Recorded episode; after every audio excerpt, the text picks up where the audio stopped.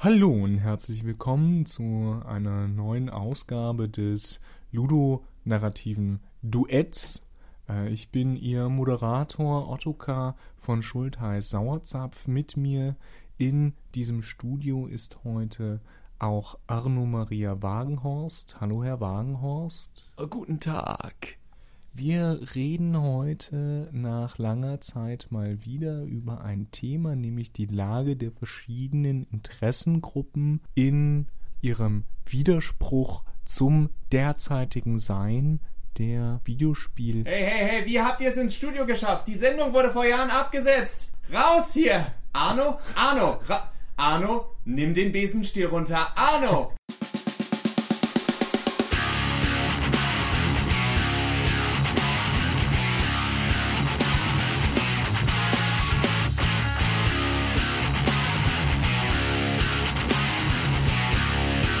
Kommen zwei männliche Gamer um die 30 in ein Podcaststudio und reden über Frauen in Videospielen.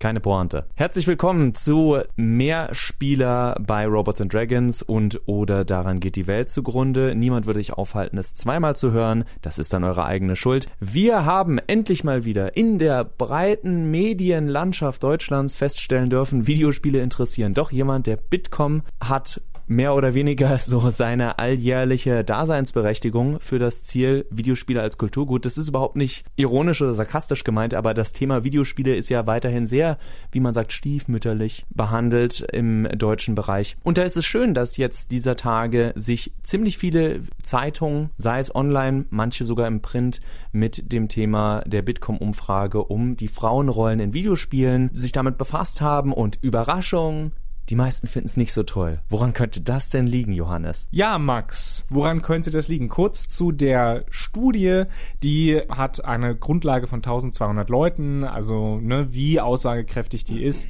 äh, ist nicht so bekannt. Auf jeden Fall als Ergebnis kommt heraus, dass 82 Prozent der Spielerinnen das Frauenbild in den Spielen weder angemessen noch zeitgemäß finden.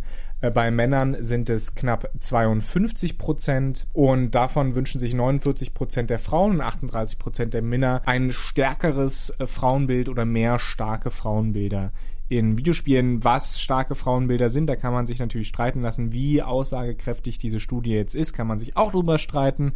Ich glaube, wenn man um den Faktor 10 die Datengrundlage erhöhen würde, also statt 1200 12.000 Leute interviewen würde, dann käme in etwa aber derselbe Trend heraus. Woran liegt das, dass Frauen immer noch nicht irgendwie adäquat porträtiert werden? Das war deine Frage, Max. Und ich glaube, sie, es liegt auch daran, dass nur 20 Prozent der Angestellten in Deutschland im Bereich der, der Videospiele Frauen sind. Wobei das ja jetzt kein Problem wäre und es durchaus Zahlen gibt, die zeigen, dass es mehr und mehr Frauen werden. Also auch die Gaming-Industrie ist eine Industrie, in der Frauen mehr Einfluss gewinnen. Und das klingt jetzt ohne Kontext unglaublich blöd, aber ich sage es trotzdem mal so die für sich als Interessengruppe lernen werden und lernen werden müssen, wie in vielen anderen Bereichen, wie sie ihre eigenen Interessen auch durchsetzen. Also wir haben das Beispiel ja vor kurzem gehabt mit Hollywood und den Schauspielerinnen, die sich eingesetzt haben, von denen viele rein finanziell schon vor Jahren sich hätten stärker zusammenschließen können, auch wenn es natürlich immer, das ist jetzt nicht von wegen, ey, das wäre doch so einfach gewesen, sondern die Möglichkeiten sind da, aber natürlich auch viel Gegenwind. Es war dann natürlich ein opportuner Moment, für die Damen, weil es auch mit Weinstein und Co. wirklich diese Skandale gab, die nochmal ein, die ein gutes Sprungbrett waren für ein Lautsprecher für das Interesse der Frau im Bereich Film. Und ich denke, dass es zwar natürlich immer schade ist, dass es solche Anstöße erst braucht, aber auch natürlich Frauen im Videospielbereich für sich in Zukunft sehen sollten, inwiefern ist mir das wichtig dass auch die Frau ein bestimmtes Element ist. Bin ich dann dieser eine im künstlerischen, kreativen Bereich, der eine ziemlich hohe Stelle hat und damit zufrieden ist und deswegen lieber mitschwimmt? Gehe ich auch mal das Risiko dagegen anzusprechen? Wir hatten in anderen Folgen, ich will jetzt ihren Namen nicht falsch, äh, falsch sagen, aber Amy Henning war von den Uncharted-Spielen, tut mir leid, wenn ich den Namen jetzt falsch gesagt, ob es Henning oder Hennig, ich äh, vertue mich da immer, die immer sehr vorsichtig war mit solchen Aussagen, die immer gesagt hat, mir wurde kein Unrecht angetan, äh, ich hatte immer nur tolle Kollegen und sonst was. Ich unterstelle ihr da keine Lüge, aber sie hat sich auch nie sozusagen auf die Seite von, ja, wir brauchen mehr Frauen. Es ist dann diese Aussage, nein, wir brauchen einfach die beste Person immer. Und das ist immer leicht gesagt, wenn man zur dominanten Gruppe gehört, sei es, dass du inhärent als Mann Teil von ihr bist oder von ihr akze bereits akzeptiert wurdest. Genau, und das ist, da, da will ich dir halt zustimmen und das ergänzen, insofern, als dass du gesagt hast, natürlich müssen Frauen da auch ihre eigenen Interessen vertreten. Wir Männer sind aber natürlich auch gefragt, eben diese Interessen überhaupt zuzulassen. Denn Feminismus ist kein Kampf gegen Männer. Feminismus ist ein Kampf gegen das Patriarchat, also gegen eine Struktur, gegen ein System, das äh, strukturell unterdrückt oder eben bestimmte Interessen weniger wertschätzt als andere. Deswegen, es ist ein Kampf nicht nur für sich, sondern eben auch gegen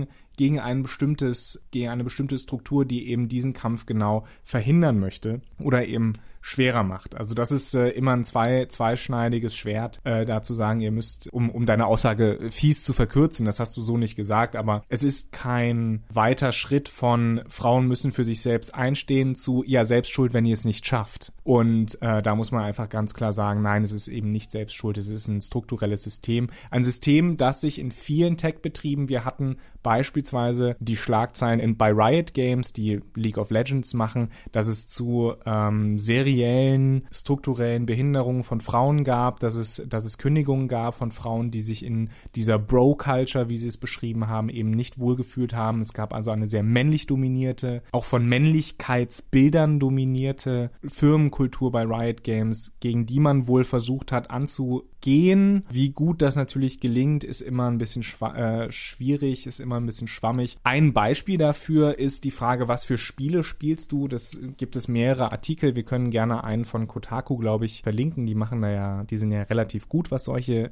was solche Berichte angeht.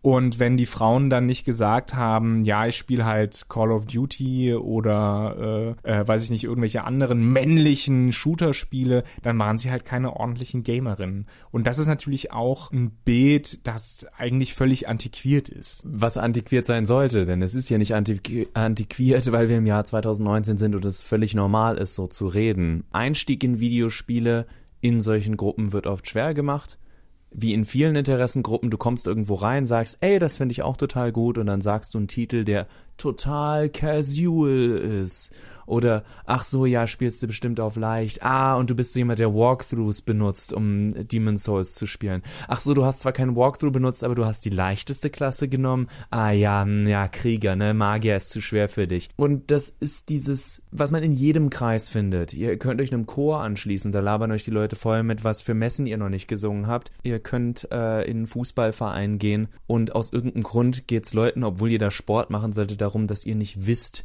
wer in dem Jahr den und den Titel gewonnen hat und das gerade unter Haching neuen Trainer geholt hat. Es gibt immer Gruppen, die sich vor Neulingen schützen. Das ist der erste, das ist ab einer gewissen Größe scheinbar ein ganz normaler Reflex in Interessengruppen. Dieses Best Kept Secret, wie ja sogar ein Festival heißt, das auf der einen Seite ganz viele Karten verkaufen will und da war ich mal. Abhängig davon ist, dass genug Leute kommen, damit sie genug Geld machen. Es war nett und gab leckere Pommes aber gleichzeitig, nee, nur ich kenne das. Ja, genau, nur du und die 50.000 anderen Leute, die hierher gekommen sind und die 500.000 Leute, die keine Tickets bekommen haben oder sie sich nicht leisten können und die 5 Millionen Leute, die euch auf bla bla bla folgen. Also es ist eine, es ist immer wieder so eine große Selbstlüge, die hinter diesen, das gehört nur mir, das ist nur meine Sache, an der ich interessiert bin und andere können da nicht rein. Und bei Videospielen, wie tatsächlich in vielen anderen Bereichen auch, ich habe Fußball nicht einfach so zum Spaß genannt, werden Frauen weiterhin als zweite Klasse oder als ja, nicht so richtig. Das ist nicht so richtig Videospielen, was die machen. Das ist nicht so richtig Fußballspielen, was die machen. Und das sind so Meinungen, die sich festgebrannt haben ohne jegliche Grundlage. Ja, das Ganze nennt man eben auch Gatekeeping, ist vor allen Dingen eben in Fandoms bekannt und ich glaube, das ist so ein psychologischer Reflex, den viele Leute haben, den ich auch sehr gut nachvollziehen kann. Fandoms sind oft in gewisser Weise stigmatisiert, vor allen Dingen Videospieler, jetzt nicht zuletzt auch wegen der Amokläufe in den USA, sind äh, Kellerkinder, dick, unsportlich, Nerds. Was ja witzig ist, weil wir immer wieder in allen Berichten von einer Bro-Culture lesen die nehmen sich seit langem nicht mehr so wahr Und viele von denen, die aktiv in der Branche sind, sind keine übergewichtigen Kellerkinder, sondern das sind auch coole, hippe Bros, die, wenn sie sich nicht gerade totschuften für ein Spiel oder sowieso irgendwo in der Executive-Ebene sitzen, das sind auch die ins Sportstudio gehenden Mucki Boys, die sagen und äh, so Fingerpistolen auf dich zeigen. Ey, Genau, also wir haben diese Stigmatisierung oder Langzeit-Stigmatisierung von Gamern, die sich jetzt natürlich auch selber äh, schützen in solchen Bereichen. Oder man nehme andere Fandoms wie, weiß ich nicht, Star Wars oder LARPing oder sowas, ja. Also Leute, die sich in Kostüme werfen äh, und dann mit, mit Plastikschwertern rumfuchteln. Das wirkt für Außenstehende erstmal komisch, ist für diese Leute aber eine, eine, eine Form von fantastischer Erfüllung, Flucht aus dem Alltag. Das ist absolut legitim, wird aber von vielen Leuten nicht ernst genommen und deswegen schützt man sich da. Das kann ich verstehen. Das Problem ist, dass Leute, die von außen kommen, die daran teilhaben möchten, die diese Erfahrung teilen möchten, natürlich erstmal ausgeschlossen werden durch dieses Gatekeeping-Verhalten. Und das ist das Problem, äh, was wir vielfach eben auch im Spiele Bereich oder in, in der Gaming-Kultur, wenn man so möchte, sehen. Und da möchte ich nochmal verweisen auf einen äh, Artikel von, ich glaube, Lay Alexander, muss ich nochmal nachrecherchieren. Also ein Artikel, der mit in der Zeit des Gamergate-Skandals damit dafür gesorgt hat, dass diese ganze Geschichte eskaliert ist im August 2014, äh, nämlich das Ende des Gamers. Und alles, was dieser Artikel sagte, ist, naja, Gaming ist mittlerweile oder Videospiele sind mittlerweile so weit einfach in die populäre, in die Mainstream-Kultur reingewachsen, dass es diesen, diesen Begriff des Gamers oder der Gamerin oder der Games-Kultur eigentlich nicht so wirklich braucht oder gibt, weil alle einfach mehr oder weniger spielen. Da könnten wir jetzt wieder den Ausflug in den Smartphone-Bereich machen. Schaut euch einfach mal um. So ziemlich jeder, der auf Facebook ist, hat schon mal irgendeins dieser Spiele gespielt. Wie du sagst, hat inzwischen wahrscheinlich jeder schon mal ein Videospiel angefasst. Zumindest bis hoch zum Alter von 50. Und da meine ich dann wirklich durch, durch die Fläche weg. Jeder hat es mal angefasst. Vielleicht ist nicht jeder dabei geblieben. Aber die Frage ist, ist jetzt jemand, wollen die Leute sagen, nur wer 10 Stunden plus in der Woche spielt, ist ein Gamer. Nur wer äh, aller Netflix-mäßig, die, wenn man eine Serie binge-watcht, Leute, die tatsächlich fünf Stunden am Stück ein Videospiel spielen, sind Gamer. Und da sollte man sich dann mit dem Fakt auseinandersetzen, dass wenn das die einfachen, äh, die Achievements sind, die du erreichen musst, um ein echter Gamer zu sein, wir uns längst äh, in einem äh, in einem Don Quixote ich reite gegen Windmühlen in meinem Kampf für den Gamer und was das bedeuten soll. Der Witz ist, wie du vorhin gesagt hast, Kellerkinder, das Wort Gamer war nie positiv besetzt sozial und vielleicht gab es ein paar Jahre, wo das wo das Videospiel dann im Aufkommen war und ach cool, du kennst dich damit Videospielen aus. Wobei auch das meistens immer noch ein Nischengespräch war. Die Sache ist ja, natürlich gibt es immer noch Gamer, nur sie haben sich sich diversifiziert. Es gibt Leute, die sagen, ich spiele gerne Puzzlespiele. Es gibt Leute, die sagen, ich spiele gerne Actionspiele. Es gibt Leute, die spielen gerne Shooter. Es hat sich mehr aufgeteilt. Klar gibt es auch immer noch Leute, die alles quer durch die Bank spielen und deren Lieblingshobby das ist, die sagen, ich gucke halt nicht groß Serien oder ich gehe nicht so oft ins Kino, da kaufe ich mir dann lieber ein neues Videospiel und setze mich da mal einen Abend zwei Stunden hin und spiele diese neue Story oder dieses neue Gameplay oder was mich auch immer an den Spielen fesselt. Die Frage nach der Wahrnehmung des Gamers ist, ist ein wunderbares Beispiel Beispiel, um zu zeigen, dass sich hier eigentlich noch selbst in die Tasche gelogen wird mit einem Wort, das nichts bedeutet. Das Wort Gamer heißt in dem Sinne überhaupt nichts mehr. Es ist ein Spielender oder eine Spielende. Es ist der Spieler schlechthin, nur dass jeder Mensch spielt. Und diese Diversität, die du angemerkt hast, die ist für mich ein ganz wichtiger Punkt. Und ich glaube, das ist auch diese Entwicklung, die eben Videospielkultur gemacht hat. Also der Grund, warum dieses Gatekeeping so stark ist, auch in diesem, in diesem Fanbereich, äh, ist einfach, früher hatten wir wir, hatte man, äh, wenn man Videospiele gespielt hat, eine relativ begrenzte Auswahl. Man hatte eine Konsole, man hatte vielleicht einen PC, Manche hatten auch beides und da gab es bestimmte, bestimmte Spiele, die man einfach gespielt hat. Sonic-Spiele beispielsweise, Super Mario-Spiele sind ganz weit verbreitet, hat fast jeder irgendwie mal angefasst, der sich auch nur ansatzweise mit Videospielen beschäftigt hat. Dann ähm, gehen wir weiter in die PlayStation-Ära, beziehungsweise in die äh, 32-Bit-Ära. Ähm, da gibt es dann Spiele wie Resident Evil, Crash Bandicoot, also Sachen, die, die ganz groß geworden sind, die gemeinsame Erfahrungen erzeugt haben, weil die, diese, diese Diversität einfach nicht so groß war. Und heute haben wir ein riesiges Angebot an Spielen auf dem Markt. Wir haben aber auch eine riesige Spielerbasis. Und natürlich gibt es Leute, die dann sagen, ich spiele hauptsächlich gerne Adventure-Spiele oder Puzzlespiele oder Ego-Shooter und die sich darauf konzentrieren. Das ist eine, ein ganz normaler Vorgang, wenn so etwas wesentlich mehr in die Breite geht, wie es die Videospielkultur in den letzten, naja, 30 Jahren getan hat. Das heißt, es ist ein ganz normaler Vorgang und man sollte sich viel eher darüber freuen, dass man die Möglichkeiten hat, gemeinsame Erfahrungen mit viel mehr Leuten zu machen und zu teilen und nicht versuchen, seine, seine In-Group irgendwie möglichst klein zu halten, weil dann köchelt man eigentlich nur im eigenen Saft und, und das sehen wir momentan auch so ein bisschen eben mit dieser ganzen Nostalgiewelle, verdaut seine eigenen, seine eigenen Erfahrungen immer und immer wieder und sagt sich, ach, was waren das für schöne Zeiten, statt eben nach vorne zu gucken und sich auf neue Spielmöglichkeiten eben zu freuen. Jetzt wurde von der Bitkom ja aufgrund dieser Ergebnisse auch teilweise, naja, der Frauenanteil steigt zumindest und wir sind guter Dinge, dass sich das verbessern wird, bin ich auch. Aber was du da gerade ansprichst mit der Nostalgie, kommt mit einem äh, relativ interessanten Punkt für mich zusammen, und zwar dem Franchising, das wir im Videospielbereich haben. Ja, wir haben natürlich auch derzeit Games as a Service und viel tut sich, aber das Wichtige ist die starke Marke, die irgendwo hinten ansteht. Und ohne jetzt die Kreativen schützen zu wollen oder Fans äh, eine Schuld in die Schuhe zu schieben, denn so einfach ist es nicht, dass da eine Partei schuld ist. Natürlich muss man sich mit dem Grundgedanken auseinandersetzen, wenn ich, wenn ich eine neue Spielidee, eine neue in Anführungszeichen Spielidee, dieses Jahr rausbringe, die auf einer Spieleserie basiert, die jetzt schon wieder 10, vielleicht sogar 20 Jahre alt ist, dann muss ich damit rechnen, dass da so viel Gewicht auch was Charakterdesign und Charakterdarstellung angeht, dass es viel leichter A passieren wird und B akzeptiert wird. Dass wir weiterhin den, ja natürlich muss eine Frau einen Riesenausschnitt haben ja, natürlich brauchen wir den Booty-Shot von hinten auf die Frau. Weil das Sachen sind wie, ey, weißt du noch, das war in Teil 2 damals auch so, natürlich muss das in Teil 5 auch so sein. Also äh, das vielleicht beste Beispiel für mich ist äh, sowas wie Metal Gear Solid 5, wo man dann einen Charakter wie Quiet hat. Und was interessant ist, wenn wir auf das nächste Spiele, gut, ich werde der Letzte sein, der einfach mal Kojima einen Freibrief gibt, bevor man nicht das komplette Spiel gesehen hat. Aber wenn wir uns die Charakterdesigns von Death Stranding ansehen, einem Spiel, wo er keine Last einer alten Serie hat und gar nicht erst scheinbar auf die Idee kam, diese, was in Metal Gear einfach so war, ziemlich weit, weit hergeholten Charakterdesigns einzusetzen. Und damit meine ich nicht nur die Frauencharaktere, man hat auch jemanden wie Psycho Mantis, der eigentlich außer wie eine Extremversion vom Gimp aus Pulp Fiction. Die Charaktere tragen ganz andere Klamotten, weil ich glaube auch jemand, ich hoffe auch jemand wie Kojima sich denkt, okay, das sieht halt irgendwie affig aus.